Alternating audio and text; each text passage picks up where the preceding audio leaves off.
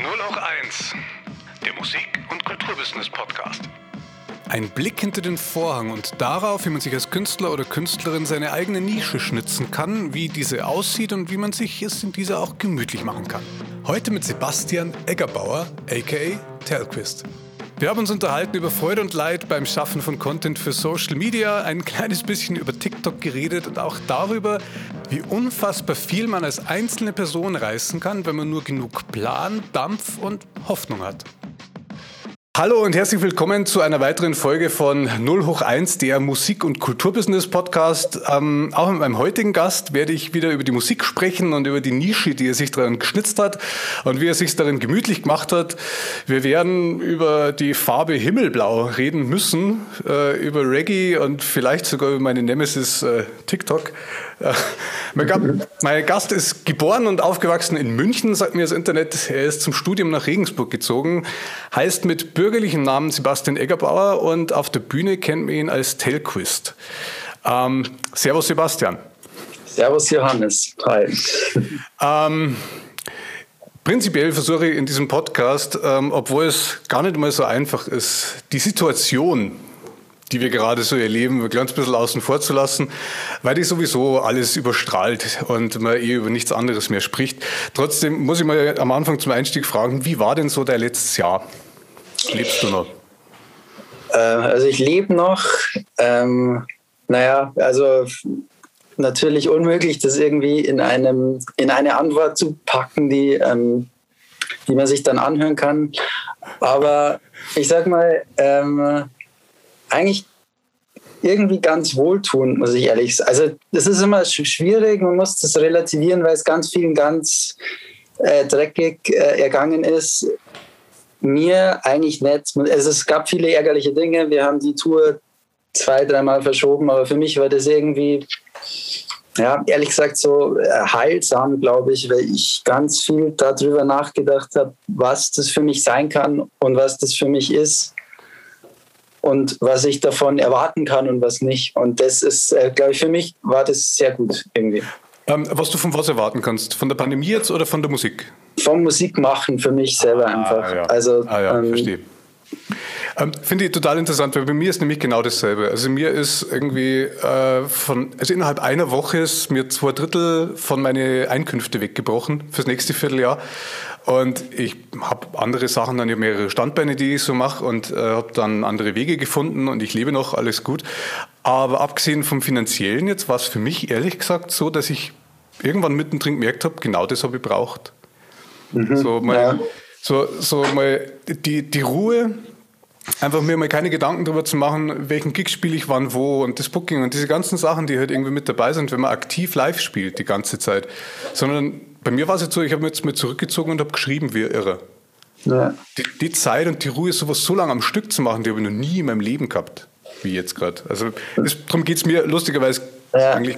Ja, verstehe total. Also ist das so, ähm, ja, gerade wenn man irgendwie doch natürlich ambitioniert ist, man ist immer irgendwie in so einem Sog und also bei uns war es ja so, wir waren quasi auf Tour und dann was ein Riesending irgendwie so war für uns und toll natürlich.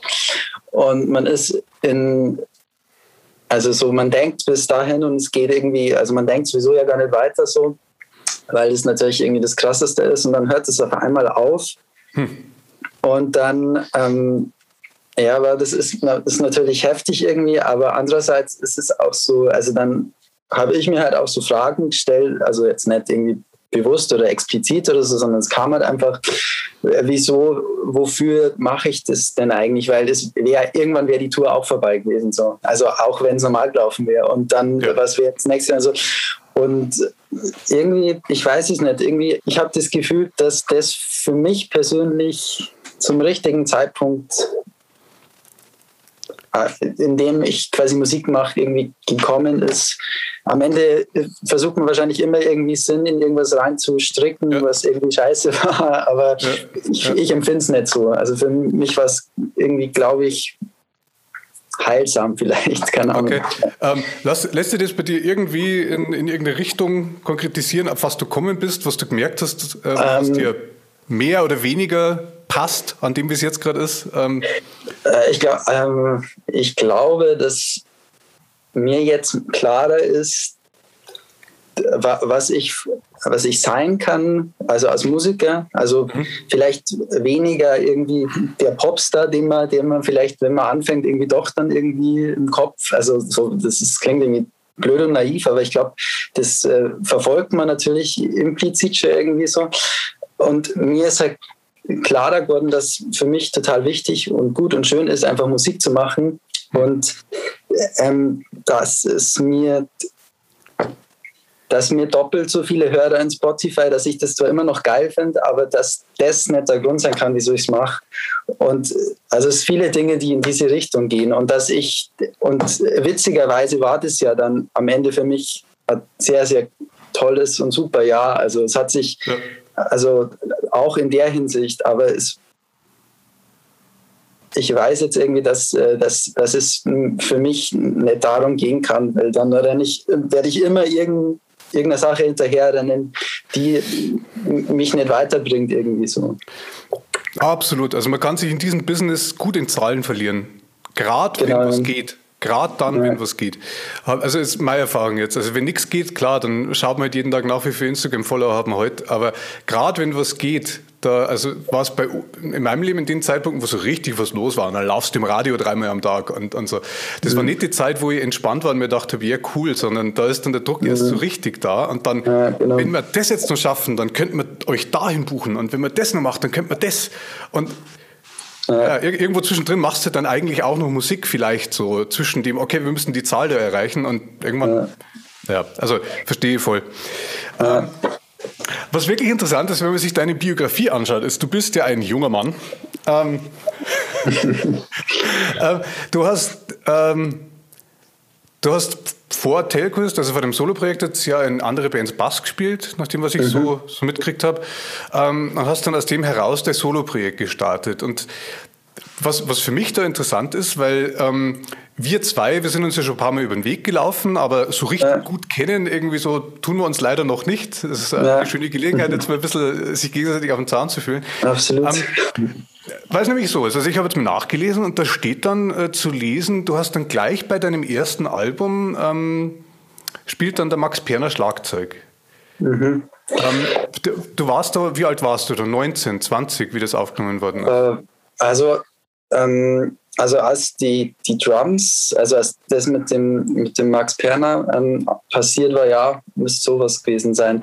Ich habe, also am besten erzähle ich einfach, wie es passiert ist. Ähm, das Bitte. war, genau, also wie du schon gesagt hast, ich habe eben immer in Bands gespielt und ähm, habe dann quasi, also eigentlich schon, inzwischen ist es bestimmt zehn Jahre her oder so, aber habe ich halt, also mich hat, mich hat diese, äh, diese Proberaumsituation, das ist auch immer noch so, ich bin jemand, der da ganz schwer damit umgehen kann. Das ist für mich wahnsinnig unkomfortabel irgendwie, diese Situation, weil es eigentlich so was Tolles ist und so schön und ähm, jeder tut das, was er liebt und man ist immer oder, oder ich habe das immer so in Bands erlebt, man ist quasi immer irgendwie so ein bisschen am Streiten, ne, so was ich wahnsinnig ungern tue, weil es ja allen um was geht. So.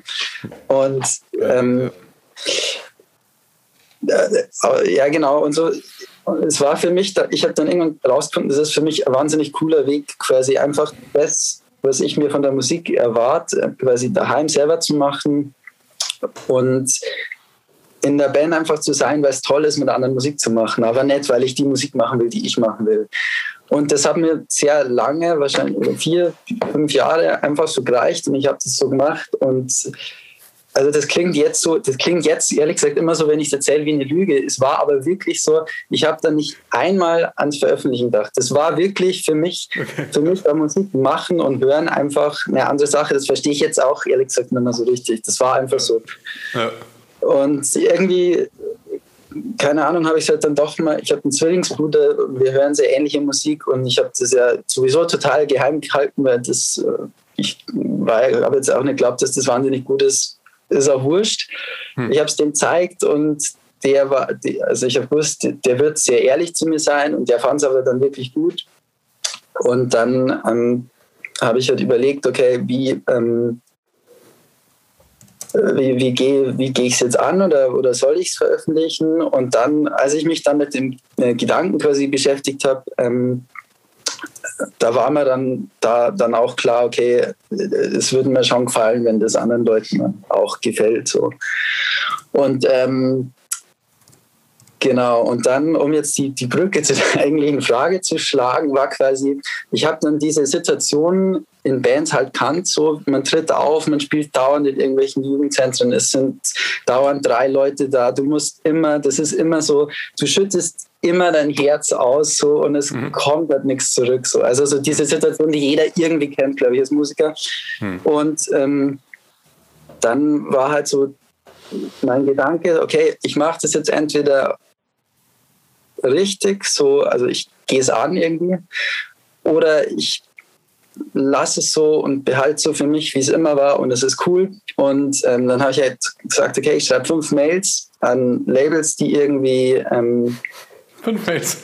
ja, fünf, fünf Mails, die an jetzt nicht Universal oder so, sondern aber ja. an kleine ähm, Indie-Labels, wo, wo das realistisch ist. Ähm, und je nachdem, dann wird man sehen, ob ob, ob, ob das vielleicht eine Zukunft hat oder nicht. Und dann kam, ich habe tatsächlich nette Antworten gekriegt, aber so eins war halt irgendwie konkret. Das war ähm, Wohnzimmer ähm, Records aus Wien. Die, die Kerstin, die sozusagen die Chefin ist, die hat eine große Promo-Agentur angeschlossen. Das Label ist eigentlich sehr klein. Das wusste ich damals alles gar nicht. Auf jeden Fall, die haben mich nach Wien eingeladen, was natürlich für mich, keine Ahnung, 19, irgendwie noch nie hm. irgendwie Kontakt zu irgendjemandem, der irgendwie professionell Musik macht. Irre, total crazy. Hm. Bin allein im Flixbus nach Wien gefahren ähm, und auf einmal äh, ähm, hat sich dann vor Ort für mich halt so rausgestellt, okay, das sind Leute, die nicht nur halt so ein bisschen Indie-Label machen, sondern die keine Ahnung, als ich da war, hat sie irgendwie die Österreich-Promo für Nick Cave gemacht. So. Also das, das war. Gehen. Okay. Also das war so, die, am Ende, also ich will jetzt gar nicht lästern oder so, das sowieso nicht, um Gottes Willen. äh, aber äh, am Ende, glaube ich, hat, war, es war so, dass das natürlich ihr Brotjob war und das Label war ihr Hobby. Aber trotzdem, mhm. du wirst es wissen, wer, wer ähm, in, in dem, im Musikbusiness irgendwie Leute kennt, der hat gewonnen dort. Und so kam halt dann äh, ja, das klar. zustande. Sie, die, äh, sie, klar, wie das natürlich ist, dann wird ein Künstler irgendwie Honig ums Maul geschmiert. So. Ähm, ich, ich habe sowieso überhaupt nichts und äh, überhaupt noch nichts irgendwie begriffen, keine Ahnung. Und ähm, dann war es halt mehr oder weniger, also, also mir wird natürlich nichts aufgezwungen, aber so, hey, ja krass, äh, lass uns das machen und ich, ja, lass uns das auf jeden Fall machen. Und äh, sie hat dann in ihrem Wiener Day, also es waren dann drei Leute da, ähm, ja, es ist eigentlich eh geil, so wir können eh loslegen. Und ich habe dann so gesagt, ja, ähm, äh, ja, ich, ich bin halt so ein bisschen unsicher, weil ich es halt selber gemischt habe und weiß nicht. Und dann äh, haben sie da irgendjemand an, ähm, an der Hand gehabt und auch da bin ich dann das nächste Mal nach Wien gefahren. Dann haben wir die Songs in einem Studio quasi gemischt und dann war da zufällig der Max Perner, welcher der Drummer von T.S. Ullmann äh, ist, äh, eingemietet. Und dann hat er gesagt, ja, äh, keine Ahnung, gib's mir ein bisschen Kohle, ähm, was echt nicht viel war. Ähm, und dann spiele ich die Songs ein. Davor habe ich das ja wirklich so MIDI programmiert, auch für die Songs. Okay. Ähm, und so ist das passiert. Ähm, es war jetzt, keine Ahnung, wir waren dann irgendwie vier Tage oder so da und ähm, es war toll und wahnsinnige Erfahrung irgendwie, aber ich habe jetzt auch sonst keinen Kontakt mehr mit dem oder so. Aber mhm. ja, es ist so, am Ende hat sich ja irgendwie herausgestellt für mich, dass die Dinge, die passieren, passieren ganz oft so irgendwie. Also es war, also jetzt, wenn ich darüber nachdenke, ist jetzt ja schon ein paar Jahre her, äh, verrückt und schön. Ja, sehr geil. Also, ich meine, das sind die Zufälle, die braucht es dann. Aber also, da reden ja. wir jetzt gerade über Strawberry Fields, deine erste Genau. Ähm, bist du noch bei Wohnzimmer? Nee, ähm, ah, also das war quasi, genau, da hat's, also wir, ich bin den Leuten da wahnsinnig dankbar, weil ohne die gäbe es mit Sicherheit das Projekt nicht auch, also wie, wie sehr mich die halt darin bestärkt haben, dass das mhm. vielleicht was ist, was, was Leute hören oder so. Aber es ist dann einfach, wenn man sich so selten sieht und es geht um so Dinge, die, die mir so wichtig waren, die aber auch, auch ihnen irgendwie wichtig waren. Und man kann halt sich einfach nur per Mail und ansonsten halt irgendwie alle drei Monate, das geht trotz Internet was Geiles, glaube ich, geht einfach nicht. Ja. Und es ist besser so jetzt und es ist mega cool, wie es ist jetzt. Also, aber wir, wir, wir verstehen uns immer nur super und ist toll. Okay, okay, cool. Ähm, du hast ja mit der Platte, da waren ja, also da war ja fast schon ein Hit drauf. So, also ich habe jetzt einfach mal nachgeschaut bei dir, was bei Spotify so los ist zum Beispiel. Also ich habe mhm. immer deine ganzen, der ganze Social Media ähm, einmal so ein bisschen durchgepflügt und das ist, es ist total interessant, weil du bist ein, du bist ein jüngerer Künstler und mir fällt es auf, dass die KünstlerInnen, die seit äh, sagen wir mal, 10 Jahre, 15 Jahre in, in diesem Business unterwegs sind, die haben immer so einen kleinen Überhang bei Facebook. Also da kann es dann sein, dass die bei Facebook zwei, dreimal so viele Leute haben wie bei Instagram. Das ist bei mir mhm. zum Beispiel so. Und bei der Karin Rabhansel, die ich jetzt in der, in der ersten Folge gehabt habe, ist es genauso. Und ähm, bei dir ist es so, du hast halt äh, bei Facebook 1340 und bei Instagram 2327 das letzte Mal, wo ich nachgeguckt mhm. habe. Das heißt, da ist bei dir die Community halt größer. Ähm, bei Spotify folgen dir 70.000 Leute, also 70.000 Hörer. Das äh, mhm. nice. Das, das, das, das ist eine amtliche Zahl, muss ich sagen. Ähm, und du hast tatsächlich mit Himmelblau äh, über eine halbe Million Plays da dann schon. Also sogar, mhm. sogar noch mehr als mit Mojo jetzt. Aber Himmelblau habt ihr ja gar kein Video gemacht, oder? Na, also das, das mh, mm, ist für mich eigentlich so die, die schönste Geschichte an, dem, an, dem, an der ganzen Sache.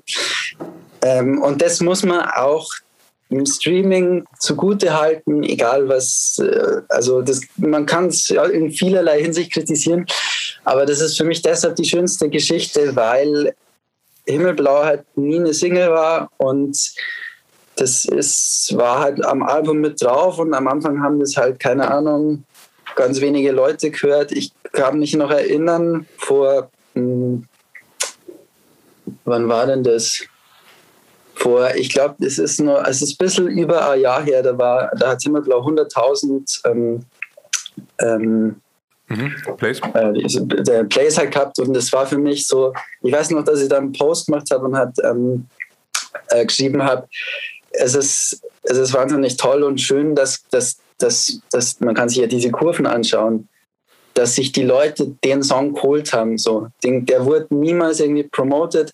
Und das Tolle ist, diese Kurve ist quasi, ich weiß jetzt nicht, ob exponentiell, keine Ahnung, aber die ist immer so weitergegangen. Das ist mhm. kein, das ist kein Song, der irgendwie durch, durch Promo ähm, mhm. seinen Weg gemacht hat, sondern den haben sich ja. irgendwie die Leute gehört, äh, geholt und das, das unterstützt dann ähm, Spotify, also wenn, wenn, wenn, wenn da ein Song anzieht, dann wird er anderen vorgeschlagen und so. Und das finde ich das ist jetzt, also das ist wirklich das, wieso ich Musik mache und wieso ich das toll finde. Ich finde ja immer, so, sobald was passiert und man hat das Gefühl, dass es auf Promo zurückzuführen, habe ich ja schon ein schlechtes Gewissen. Ah, das, ja. Also was natürlich, was natürlich auch schon weil so funktioniert hat, Musik. Ja, verdammt. Also. Ja, verdammt. Ähm. Aber das ist so, das finde okay. ich einfach toll. Okay, also du hast jetzt ein paar Sachen angerissen, auf die ich eingehen, eingehen will und muss. Ähm, aber bei Himmelblau, da ist bei mir so. Also ich habe mich ich habe die, die Platte gesehen und mhm. habe mir die ersten zwei Nummern angehört und dann habe ich Himmelblau allein gelesen und mir gedacht, Kruzifix, das will ich jetzt wissen.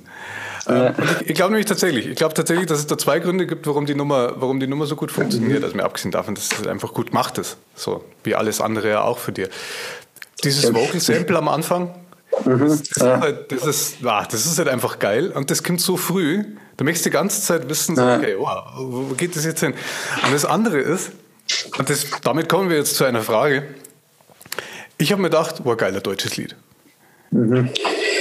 Ähm, meiner Erfahrung nach ist es äh, so, und da würde es mich total interessieren, wie das bei dir heute so ist. Ähm, also meine, meine Hochzeit im Pop, äh, wo ich bei einer Band mitgespielt habe, wo wir halt erfolgreicher waren, das war vor 10, 11 Jahren, sagen wir mal. Ähm, da bist jetzt du äh, einfach ein paar Jahre später dran. Und da würde es mich interessieren, ob das heute noch so ist, dass man als englischsprachige Künstlerin immer gefragt wird, wann man denn endlich mal ein deutsches Lied macht. Oder ist das, weil du, weil du mehr in dem Indie drinnen bist, ist das bei euch anders? Ich überlege gerade, also ich, ich habe die Frage schon gehört, aber es ist eigentlich nicht so, ist jetzt okay. nicht so die erste Frage irgendwie. Also eigentlich, ich glaube, dass, ehrlich gesagt, also ich glaube tatsächlich, dass sich das ähm, ein bisschen diversifiziert hat quasi so. Also ich glaube, dass ist, einerseits ist es ja inzwischen so, dass, dass wahrscheinlich deutschsprachige Musik noch mal viel größer ist als damals. Also ja, voll. Ich glaube, also ich glaube auch, dass man Nee, das ist, das sage ich nicht, weil es ist ein Schmarrn. aber ähm, und das andere ist aber, dass halt inzwischen Dinge passiert sind, wie halt Milky Chance oder so. Oder Stimmt natürlich. Also wo, glaube ich, also ich kann mich an, an diesen Bion-Workshop äh, von, von Tim Renner, ich, ich, ich weiß nicht, also erinnern, wo, wo es ja, also wo die Message so ein bisschen war, hey, ihr lebt in der besten Zeit, Musik zu machen, weil du kannst jetzt hier einen Song machen und morgen hört ihn die Welt oder so. Und ich glaube schon, dass das so ein bisschen in diese, also ins, äh, gerade in der Sparte halt so ein bisschen in, in ja, wie sagt man, ins Bewusstsein, ins kollektive Bewusstsein eingedrungen ist. Und mhm. klar, das ist, also das, die, die, der Gedanke begeistert mich auch. Das, deshalb mache ich nicht englische Musik, aber. Mhm, mhm. Ja, ja das, das stimmt. Also da, da hast du recht. An diesen Workshop erinnere ich mich auch noch. Das war, das war krass, wo er eben so ganz kurz erklärt hat, naja, da hat er dann, wer auch immer da der Manager war, hat sich das angeschaut bei Spotify ganz genau, okay, da gibt es jetzt ein Bergdorf in Mexiko. Und mhm. da gibt es 500 Leute, die hören sich das an. Und dann zack, Promo in der Stadt. Und dann gibt es irgendwo in den Anden gibt's auch noch was. Und da wird dann was gemacht und da wird dann jemand hingeschickt. Und dann, äh, also so, so Micromanagement auf so einem globalen Level, unfassbar. Ja. Ähm, wo man eben dann auch wieder mal merkt, also du hast das vorher schon gesagt, der Erfolg von Musik auf so einem Niveau, wie es jetzt zum Beispiel Milky Chance hatte, das ist ja nichts, was passiert, sondern das ist halt einfach knüppelharte Arbeit mit jahrelangem Vorlauf und dann wird es mal vom Stapel gelassen, so dieses Ganze. Und dann gibt es aber natürlich immer noch den Faktor Glück, weil man kann sowas nicht ja. fabrizieren. Das geht ja nicht. Du kannst nicht sagen, ja. nehme zur Million und mach das groß.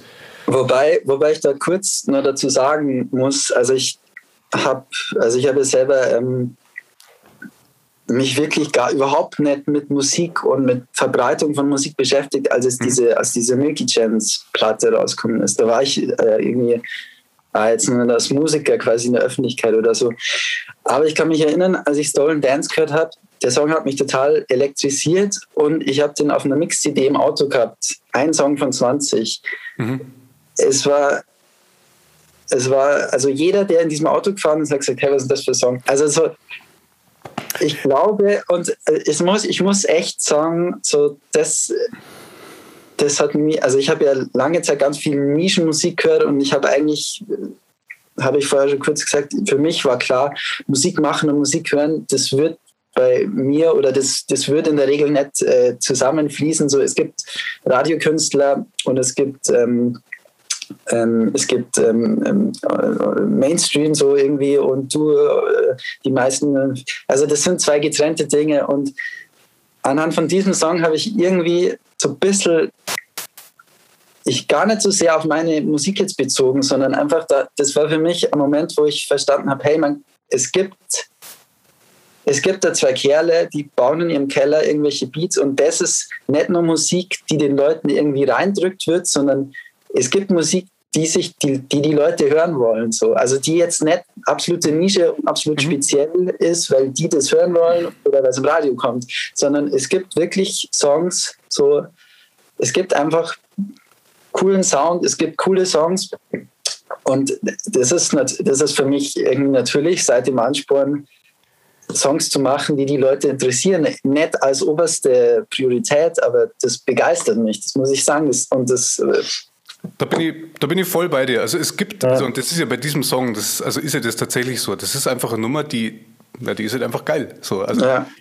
jenseits, jenseits von allem möglichen Reflektieren und Analysieren und Auseinandernehmen und was macht der da eigentlich bla und produktionstechnisch und nee, es ist halt einfach eine Nummer, die macht halt Laune. So. Und das ist das Gemeine, wie dieses Business halt was ist, wo man, wenn man versucht, dass man es fabriziert, dann ist man schon wieder bei den Zahlen und beim Micromanaging. Ja, genau. Was. Und äh, im Endeffekt ist es aber dann doch wieder, wieder gleichzeitig so simpel, so eine geile Nummer fetzt halt. Ja. So. ja, ja, das ist das Tolle. Das ist das Tolle und das ist halt das, also so, das ist das, was mich so begeistert. Du, du kannst versuchen, das nachzumachen, du, du wirst es nicht schaffen, wenn nee. man muss halt irgendwie auf seine, man muss irgendwie, ich glaube, der, der beste Maßstab ist immer einen Song zu machen, der einem selber gefällt und dann muss man hoffen, dass es anderen auch so geht. Ja, absolut. Bin ich, bin ich total bei dir. Das ist lustigerweise was, was mir jetzt in dieser Pandemie eben passiert ist. Ich habe mich zurückgezogen mhm. und Musik geschrieben, wo ich das erste Mal in meinem Leben mein eigenes Zeug selber anhöre. Das habe ich noch nie gemacht. Okay, also einfach, ja, weil man so lange dran arbeitet und weil, also ja, ja, ja, ich eh jeden Ton auswendig. Aber wo es mir selber dann so geht, dass das läuft irgendwo und ich denke mir, mhm, okay, das kann mir echt, das macht dir direkt Laune.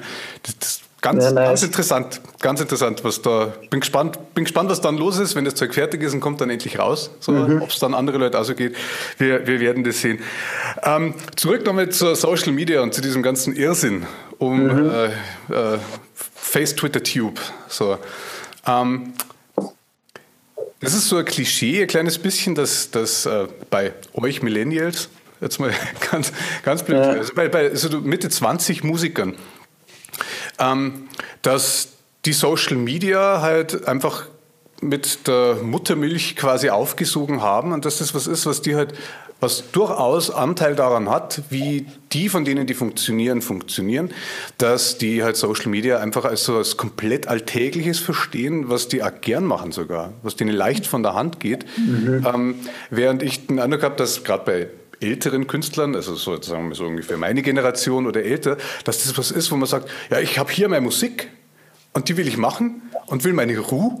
Ja, und dann hockt man sich halt hin und macht nur irgendwie was für dieses komische Instagram, dass, dass quasi der, der, der Manager Amme wieder einen Fried gibt. Wie ist denn das bei dir? Ähm, wie viel Zeit geht bei dir dafür drauf? Wie viel Energie geht da für diesen, diesen Kanalfüttermechanismus drauf? Äh, also ja, kurz vorweg, ähm, du hast mich quasi mit der zweiten Position, die eigentlich deine sein sollte, ziemlich exakt umrissen. also ähm, es ist tatsächlich so, dass das für mich ja genau so ist, dass das halt Mittel zum Zweck ist. Ähm, hm. Aber äh, äh also so es ist jetzt nicht mein, mein Ding oder so, keine Ahnung. Ähm, wie viel Zeit kann ich schwer sagen? Ich weiß nicht, ob, ob, oder ob das überhaupt auffällt dann am Ende, aber ich, das war jetzt auch so was, was in dem Jahr ähm, ja, ähm, sich für mich so, wo sich für mich halt die Erkenntnis entwickelt hat, ähm, dass ich dass es mir nicht so wichtig ist und dass ich auch dann halt mal nichts mache oder dass es mir, also ganz ehrlich, wenn, also ich habe ich habe ich es ja nie jetzt intensiv oder so betrieben, aber ich habe auf jeden Fall immer eine Zeit lang geschaut, dass ich viel poste, dass ich immer wieder poste, dass ich immer was in der Story habe, dass ich mal ein Bild von mir poste und so weiter. Die ganzen Regeln, die jeder von uns kennt und äh, immer wieder gesagt kriegt und so. Und inzwischen denke ich mir, hey, fuck, dann wenn das das ist, wie ich es machen muss, dann will ich es nicht machen. Ganz einfach. Also so, es ist, das klingt jetzt so beleidigt, das ist aber überhaupt nicht so, weil entweder ich mache halt Musik und es hören Leute und ich bin mega, mega glücklich oder ich brauche halt das. Ich, ich, ganz ehrlich, ich kann mir nicht vorstellen, dass ich, es gibt ja Leute, die die Kanäle so bespielen können, dass, dass die Musik am Ende wirklich, wirklich in Form von, von Zulauf quasi Mehrwert quasi erfährt. So, das kann ich nicht. Wenn ich das mhm. könnte, könnte man anders drüber reden. Mhm. Aber mhm. für mich ich, ich weiß es nicht. Ich, also ich natürlich, ich werde immer posten, wenn Konzerte sind. Ich werde immer posten, wenn es neue Musik gibt, weil klar, weil ich das finde ich auch, wenn Leute das verfolgen wollen, denen schuldig bin. Und dann finde ich, das genieße ich auch, wenn, wenn ich dann positives Feedback kriege. Aber es für mich ist einfach inzwischen klar, das äh, will, soll kein Selbstzweck sein. Ich will mich auch nicht mit Musik machen irgendwie großartig selber darstellen. Klar, in natürlich will ich das irgendwie auch, wie jeder andere auch, aber so, ey, fuck, also sorry, ich will einfach Musik machen. Amen, Bruder. Ja, also, ah, herrlich, schön. Ähm, Weil, weil es ist natürlich, da, da, sprichst du ja bittere Wahrheiten aus, dass, ähm, dass man sich das schon immer sehr bewusst halten muss, was das eigentlich bedeutet, wenn man jetzt so einen Weg einschlägt. Wie viel Zeit, deswegen habe ich gefragt, wie viel Zeit für den Tag, weil also, wenn du das bedienst, was jetzt irgendwie die Ansage ist, quasi, dass du machen müsstest, dass du den Instagram-Algorithmus fütterst und deine sechs, sieben, acht Posts am Tag machst, allein in deinem Feed und dann eigentlich so viele Stories wie rausgehen, ja, dann verbringe ich am Tag zwei, drei Stunden damit. Ja, wenn es reicht, Tag. also ganz ehrlich. Es reicht. Es gibt Leute, also das ist ja Wahnsinn. Also, und das ist alles Zeit, die man nicht mit Musik verbringt. So. Ja, nicht mit Musik und vor allem, ich finde halt, also keine Ahnung, das, das, klingt jetzt alles so platt und äh, das äh, sind so basale Wahrheiten, die ich jetzt da raushaue, aber es ist halt, also ich, ich gönne jedem Instagram, der seine Freude dran hat, aber ich finde halt, also ich will jetzt da nicht so, so mega kulturpessimistisch daherkommen. Ich glaube, dass wir uns alle im Endeffekt ganz viel nehmen damit. Also glaube ich wirklich. Und es, wenn das für jemanden nicht so ist, ist super und ich gönne es jedem.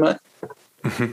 Ich, kann, ich kann auch als Musiker nur sagen, es ist furchtbar, finde ich, und ich kenne auch, ich weiß es auch von vielen anderen, es ist furchtbar, sich ständig zu vergleichen und nicht, jeder Musiker wird ein Feed haben, ähm, in dem lauter andere Musiker drin sind und wo du, wo du andauernd ins Gesicht geschossen kriegst, äh, bei wem es besser läuft. So. Ja. Und das ist ja, das ist halt so, du weißt, ich, also wieder blöde Phrase, aber ich, ich will wirklich nicht der Typ sein, der irgendjemand was nicht gönnt. Und ich glaube, ich bin es auch nicht. Aber man kommt halt, ich, diese, diese, diese Beschallung von, klar, natürlich, das mache ich auch. Ich, wenn was Tolles passiert, dann haue ich das in die Story oder so, weil, aber so und natürlich erzeugt es dann ähm, ja, Neid, Eifersucht, ich weiß es nicht so. Ich, und obwohl ich es nicht will und ich versuche mittlerweile wirklich wenig Zeit damit zu verbringen, ich freue mich, wenn ich, wenn ich da irgendwie positives Feedback rauskriege, aber das ist,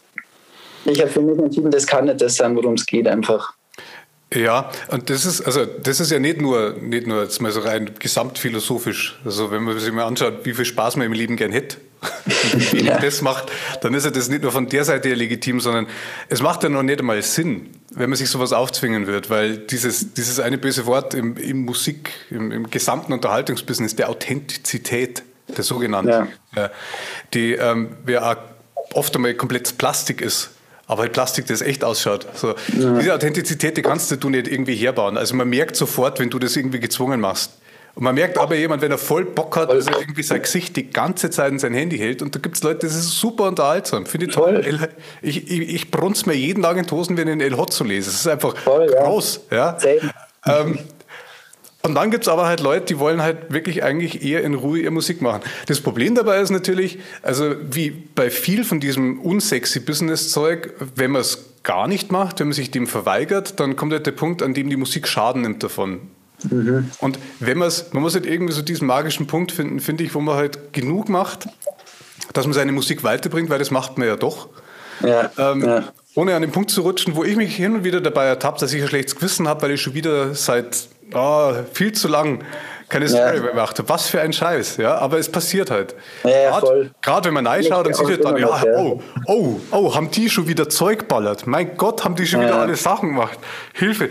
Und ähm, ja, also ein, eine gefährliche Chimäre, dieses ganze, dieses ganze. Das stimmt natürlich. Also, das wollte ich nicht jetzt irgendwie sagen. Also, das ist äh, der, wahrscheinlich eines jeden Musikers täglicher Begleiter, sind die Gedanken. Leider, ja. leider, leider. Ich schließe daraus, du hast wahrscheinlich kein TikTok. Nein. Aber so, also wie, wie gesagt, so ich will das, wenn jemand das geil findet oder Bock darauf hat oder hat so, also super, perfekt, aber so ich ich, ich fühle mich da nicht aufgehoben. Ich will halt Musik machen oder nicht Musik machen, sondern andere schöne Sachen und halt nicht irgendwie. Eben. Und das ist also genauso wie du sagst, das ist ja komplett wertfrei. Das ist ja auf meiner Seite komplett wertfrei. Es gibt Leute, die stellen sich auf die Bühne und sagen zwischen die Songs gar nichts und es ist so fett und du weinst ja. und kriegst der Kind gleichzeitig, weil es so Wahnsinn ist. Und dann gibt es Leute, die labern sich da oben den Kopf weg und es ist deswegen besser.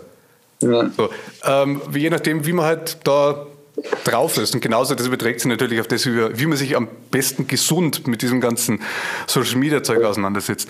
Aber wenn man jetzt mal sagt, Social Media ähm, ist jetzt nicht das, wo du sagst, boah, da baller ich jetzt rein und dann geht da was. Es gibt ja ein paar verschiedene Wege, an denen man anschubsen kann. Ähm, offensichtlich halt natürlich die, die, die größte Währung, die wir alle haben, neben dem, dass die Musik halt gefälligst gut zu sein hat, ist Video natürlich. Da hast jetzt du, ähm, ich habe in letzter Zeit zwei Videos von dir mitbekommen. Das eine im Prater mhm. äh, und, das, und das mit dem Auto. Das, das im Auto war Mojo und das im Prater war, glaube ich, Trash Talk. Genau, ja. Ähm, wie ist denn das in den Strukturen, in denen du jetzt da gerade drinnen bist? Dann einfach, ähm, ist es da auch so gelesen, wie es jetzt für mich, der nicht in solchen Strukturen drinnen ist, ausschaut, so das Video ist der Shit, das musst du machen, das ist das, was was weiterbringt? Ähm, wie meinst du, dass das, äh, also welchen Wert der das quasi beigemessen ja, wie, wie zentral jetzt bei, bei euch zum Beispiel gerade halt so ein Video ist, ob, oder ob das zentrale ähm. Ding, um das es geht, jetzt dann die Tour ist oder was ist der Hebel?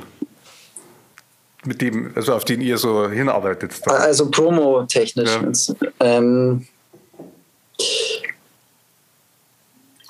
schwierig. Also für, ich glaube tatsächlich, also der Bernie, der die Videos macht, der schimpft mich, wenn ich das sage. schon mal drüber geredet, aber ich glaube, dass das Wichtigste am Video und dann aber jetzt zum Beispiel Instagram in einem anderen Sinn als gerade vorher. Ich glaube, das Wichtigste, was ein, wie, also im weitesten Sinne Popmusikvideo heute haben muss, ähm, ist eine eingängige Optik quasi. Also die, wo du, also ich habe zusammen mit dem Bernie und Marcel, die die Videos gemacht haben, war mir immer sehr wichtig, dass, es, dass es quasi eine Optik hat, die die speziell ist, die irgendwie fett ist und cool ausschaut, so, die aber auch nicht schwierig ist. Weil ich glaube, das ist, dass jeder, jedem Mensch, dem ich, der irgendwie das natürlich verfolgt und dem ich Taste sagt, der sagt mir, ah ja, das ist doch das unter Wasser oder das ist das mit dem Auto oder und ich glaube, dass das schon wichtig ist. Also das ist ich finde es ich find's natürlich, also als Künstler habe ich natürlich schon auch den Anspruch, dass das dass, dass man die Video in voller Länge irgendwie anschauen kann und dass es gut gemacht ist und so und nicht peinlich oder so. Aber da glaube ich wirklich, dass man irgendwie griffige Bilder einfach, dass man das nicht unterschätzen darf. Gerade jetzt irgendwie, jetzt gibt es diese Canvas-Dinger in, in Spotify, die genau das nochmal, genau das, wo, so ultra genau, kurz. genau, wo es genau darum geht eigentlich. Mhm. Ich glaube, ich glaube, also ich, also das wird für mich so Sinn machen und ich glaube, ich bin auch gut gefahren mit diesen Videos jetzt, ähm, weil ja, weil die Leute, also das ist, glaube ich, so eine Entwicklung, die mit, mit Social Media stark zusammenhängt. Äh, man, die Leute wollen sich nicht auf oder tun sich schwer, auf lange Dramaturgien oder so einzulassen. Die wollen Bilder und zwar welche, die knallen so. Ja, und zwar am besten von Anfang an und äh, dass, das, genau. dass dieses, dieses Bild halt einfach dasteht halt dann. Okay, verstehe. Finde mhm. ich, find ich, find ich interessant. Ähm, die Struktur, in der, von der ich jetzt gerade gesprochen habe, in der du drinnen bist, also da geben wir mal einen Namen, das ist ähm, Blickpunkt Pop nach mhm. außen. Ähm, du bist, äh, das ist, sitzt ja in München, hat, hat einen Namen mit anderen großen Münchner Künstlern, die da früher mal waren, zum Beispiel. Ja. Ähm, die Sportfreunde, die waren da drauf und äh, jetzt ist gerade Pfeiffer ist drauf. Ähm, mhm. Ist Granada nicht auch? Äh, Im Booking, also Im Booking. die im Booking, aber ähm, Management jetzt äh, Christina Stürmer, also es sind. Ähm, ah ja. Oh, okay. Oder eben Sam Sprouts aus Regensburg. Ähm, also es Stimmt, ja, genau, die Sprouties. Shoutout an die Sprouts. Shoutout. Die sind wir alle bei mir in einem Kurs gesessen an der Uni, so zu dritt nebeneinander mit einem Sprouts-Aufkleber auf dem Laptop. Und ich weiß noch, wie ich dann, also das ist ewig hier, ewig ist das hier, fünf, sechs Jahre. Und ich weiß noch, wie ich gefragt habe, ähm, seid ihr in einer Band? ja, dann, dann spielen sie auf einmal die großen Touren. Finde ich, find ich großartig. Find ich. Ja, voll, absolut. Tolle um, Band. Wie, wie ist das zustande gekommen? Wie, wie kommst du aus dem Wohnzimmer ins Glockenbach? Ähm, das muss ich, also muss ich schnell überlegen, weil, das, weil ich das tatsächlich noch nicht so oft erzählt habe. Das andere habe ich so oft erzählt, dass ich gleich einen Griff vielleicht gehabt habe.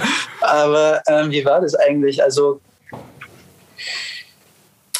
ich glaube, es war so, dass die Fiverr, die du angesprochen hast, das habe ich erst aber nachher erfahren. Ähm, die hat äh, eine Sendung im, auf FM4 und die hat mal If the Bomb, das war die erste Single vom ersten Album, die hat das mal in ihrer Sendung gespielt und die Fiverr und der Mark, der Blickpunkt Pop ist, die äh, sind sehr eng befreundet und arbeiten auch zusammen und die hat wohl Mark das mal geschickt und gesagt, hey, kennst du das eigentlich? Ähm, weil es ihr wohl ganz gut gefallen hat und Mark hat es dann auch ganz gut gefallen. Dann ist in der Zwischenzeit das passiert mit ähm, ähm, Some Sprouts und, ähm, und äh, Blickpunkt Pop, was irgendwie äh, tatsächlich so klassisch live ähm, nach dem Konzert irgendwie zustande gekommen ist, glaube ich, so, nee. soweit ich das weiß.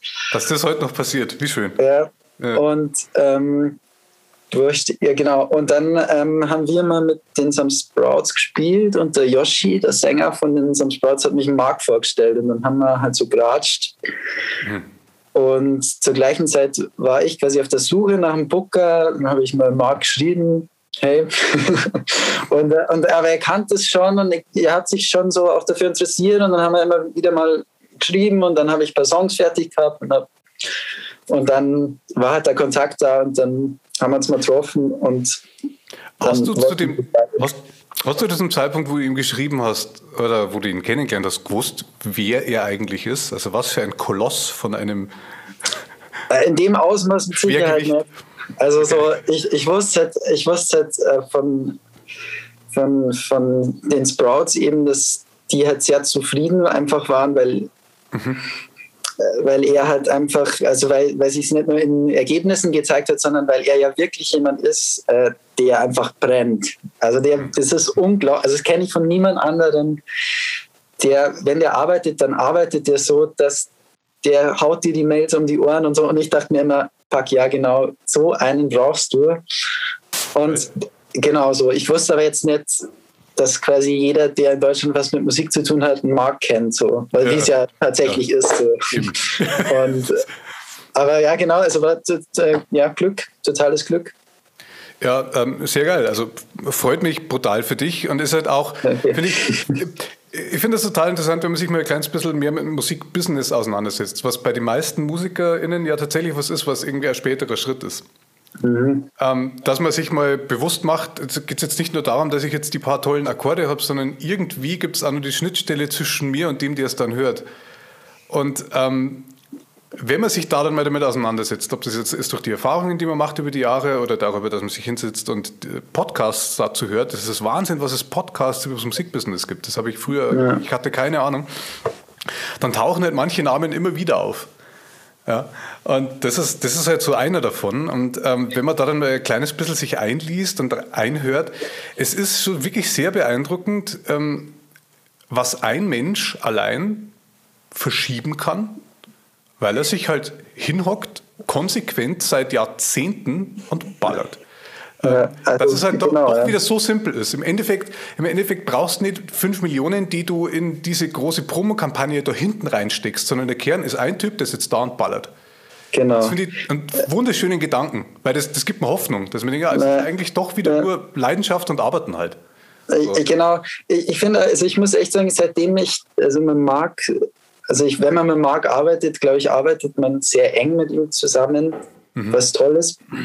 Und ich muss sagen, dass ich das so viel, also oder ich glaube, so viel gelernt zu haben, wie das, wie das alles funktioniert, weil er hat auch einfach so, wie du sagst, eigentlich so schön, weil der ist, der Marc ist mit Sicherheit niemand, der schon alles von Anfang an gewusst hat. So. Der, absolut genau das Gegenteil. Der Marc ist jemand, der, der, der einfach mal alles probiert und aber halt immer alles gibt und dann passieren bei mir und bei uns natürlich dauernd Sachen wie bei jedem anderen auch, die nicht klappen. Und er sagt aber nicht, also so dann, dann heißt es halt, ja, öh, blöd, äh, weiter. So. Also, also so, es, es, es ist, also ich glaube einfach, das, du, du hast es gut gesagt, also das hat mir irgendwie auch so ganz, ganz viel Mut eigentlich gemacht, weil, weil man wirklich was, was verschieben kann, wenn man sich reinhängt, glaube ich. So. Und ich bin aber gleichzeitig total dankbar, dass, dass, dass er das ist, zumindest für mich und nicht ich selber, weil das wäre für mich schwierig, glaube ich. Ja, wenn du dich eben, es, es gibt diese Mischwesen, die gibt es tatsächlich, ähm, die tatsächlich hardcore musikalisch was drauf haben und noch das Musikbusiness gefressen haben und gern machen. Ja. Es gibt aber lustigerweise, ich nenne keine Namen, es gibt auch Musiker, bei denen merkst du, du, du wärst auf der Businesshälfte super aufgehoben, aber Also die, die, können, die, die können ohne mit der Wimper zu zucken vorm Frühstück 100 Mails raushauen, in denen sie jeden Einzelnen noch einmal auf die Nerven gehen wegen dem einen Gig. Aber Proben und Lieder schreiben wollen sie eher nicht. Da merkt man dann, also das ist wirklich wieder mal so eine Typfrage. Ähm, ja. ja. Thema Verschieben. Ähm, da sind wir gleich beim ganz wichtigen Plug von dir. Also du hast ja eine neue Platte unterwegs, Wild mhm. Haired. Die kommt jetzt am 4. Juni, glaube ich. Das ist genau, ja. Das ist genau. in einem Monat. Das ist bald, ja. Geil. Die habt ihr jetzt ja aus Gründen verschieben dürfen, müssen. Genau, ja. Ähm, was, was ist da, ist, ist da die Denke dahinter, die, die äh, ich jetzt gerade vermute, nämlich, ja, wenn man nicht live spielen kann dazu, was soll es dann? Dass man so ein Release verschiebt?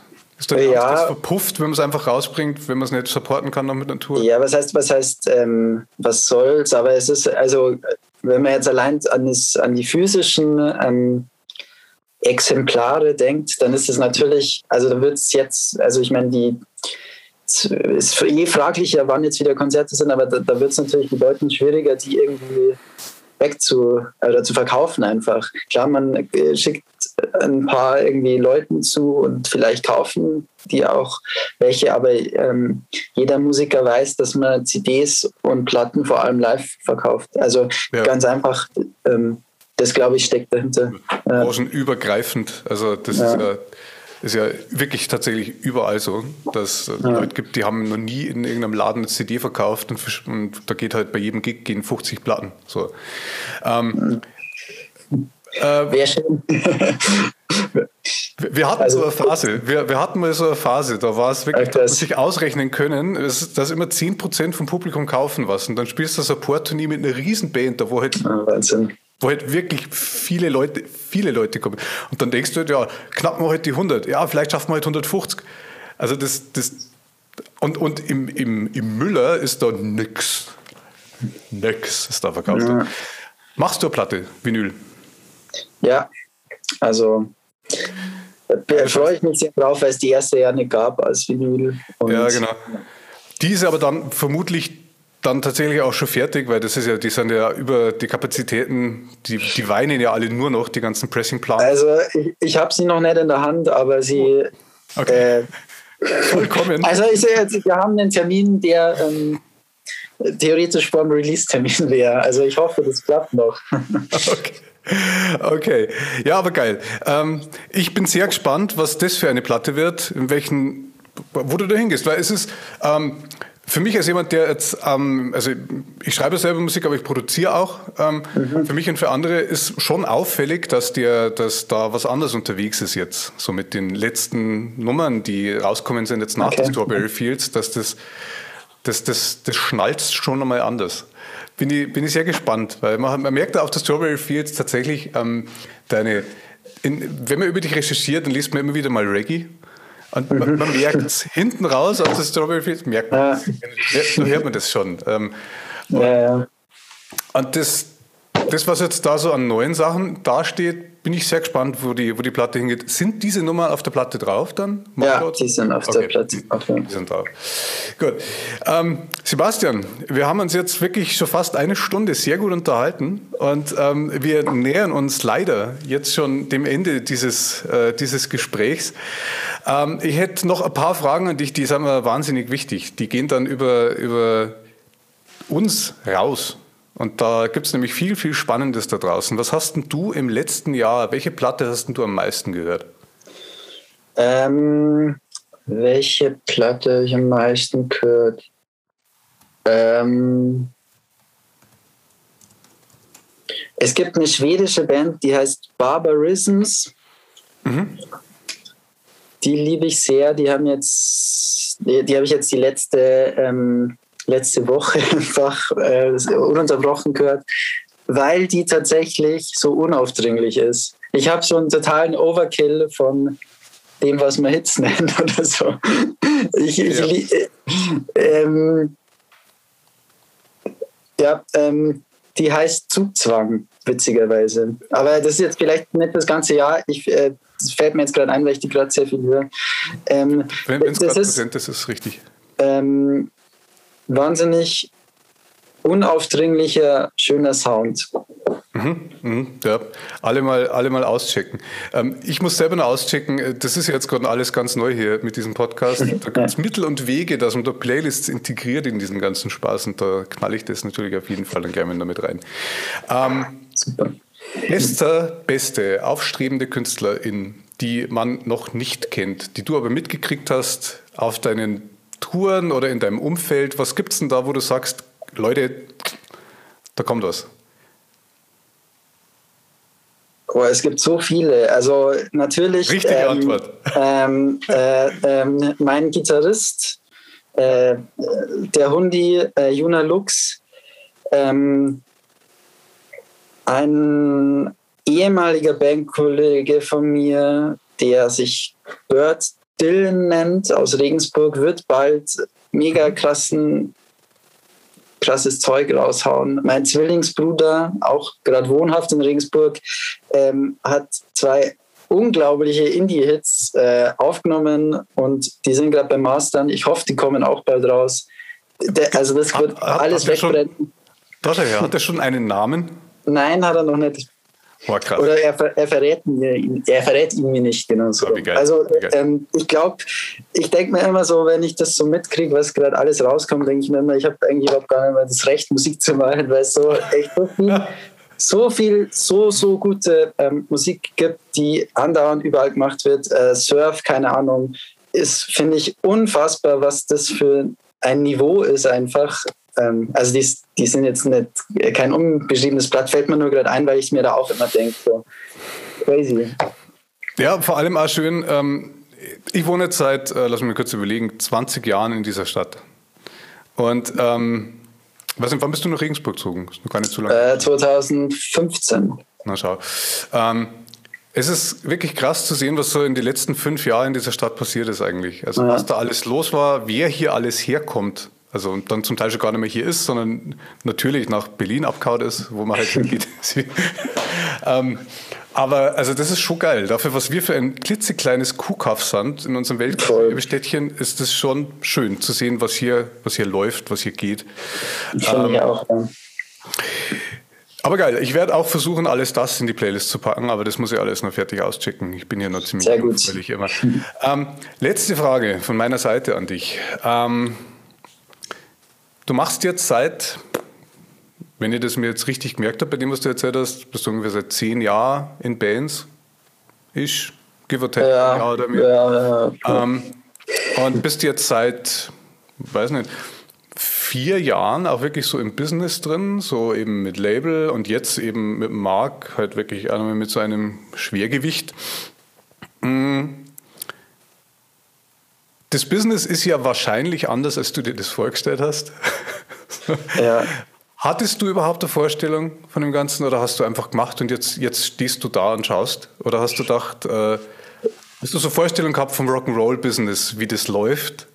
Wie das wäre, ähm, wenn du dann berühmt wärst, sagen wir mal, und jetzt siehst du, wie das ist, wenn man, wenn man einen Zug hat und wenn was geht, deckt sich das oder ist das ganz was anderes? Ähm, ich habe also ich habe eigentlich da gar nicht mir, also mir nichts vorgestellt einfach so.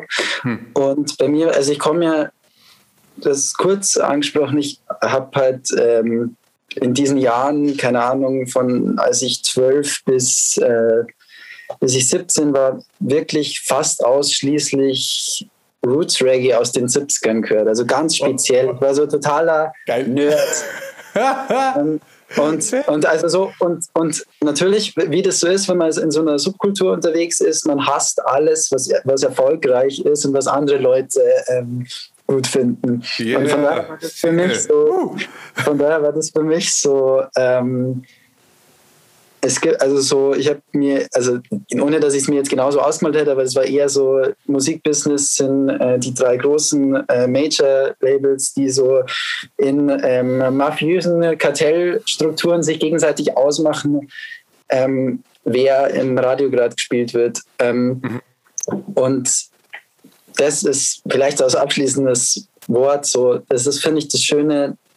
Vielleicht gibt es Ecken, wo das so ist, aber wenn man, wenn man coole Sachen macht und wenn man einfach das macht, was man will, dann gibt es so, so viele, die einem irgendwie helfen, die einem unterstützen, die einen unterstützen, die einen wirklich vorwärts bringen. Es gibt in Deutschland, wir haben in Deutschland eine, eine wahnsinnig krasse Indie-Radiostruktur. Also du hast wirklich eine Chance, irgendwie im Radio gespielt zu werden mit einem Track, den du irgendwie in, in deinem Keller halt aufgenommen mhm. hast und so. Und ich, ich, ich finde es, also mich, mein, die, die Erfahrung, die ich irgendwie habe, ist, es gibt einfach Wege und so.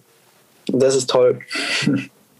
Das finde ich einen wunderschönen Abschluss für dieses Gespräch, also weil, weil es mit Hoffnung und mit Leidenschaft aufhört, das Gespräch jetzt da ja. an der Stelle. Das finde ich gut, das ist nämlich die einzig richtige Haltung zur Musik und zum Leben und überhaupt. Hoffnung und Leidenschaft und dann der Rest. Schon, ja. ähm, ich sage herzlichen Dank, Sebastian, äh, für dieses Gespräch. Und, ja, danke ähm, dir für die Einladung. Ähm, wir, wir sehen uns hoffentlich woanders im Leben. Und, hoffentlich, äh, ja. zu den ZuhörerInnen da draußen sage ich einfach auch schon mal Servus. Servus. 001, der Musik- und Kulturbusiness Podcast. Was für ein angenehmer Zeitgenosse. Ich sage nochmal Danke an Sebastian für diesen schönen Abend und ich freue mich auf das nächste Gespräch, das mit einer jungen Künstlerin aus Nürnberg stattfinden wird. Und ihr Lieben, bleibt bitte alle gesund. Salut!